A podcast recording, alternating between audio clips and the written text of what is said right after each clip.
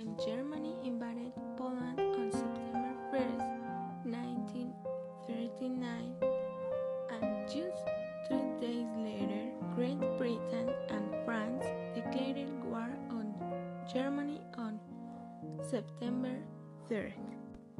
Sometime later, on June 22nd, 1941,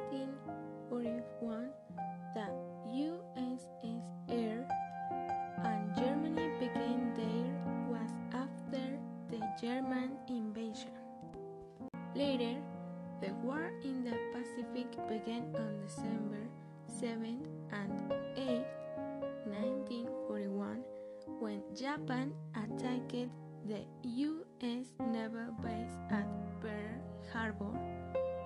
However, the war in the Pacific turned against Japan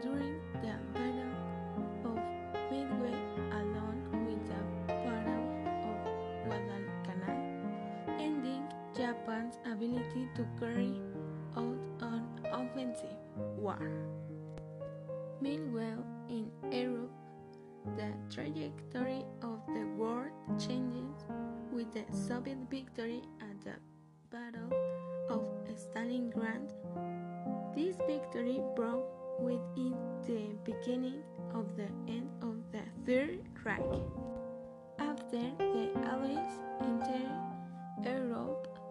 second front along with the failed German response, the Red Army advanced. So on April 13, 1945, Hitler committed suicide.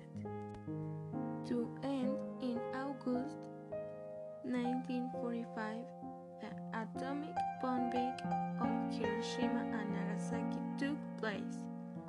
This brought an end surrender of Japan.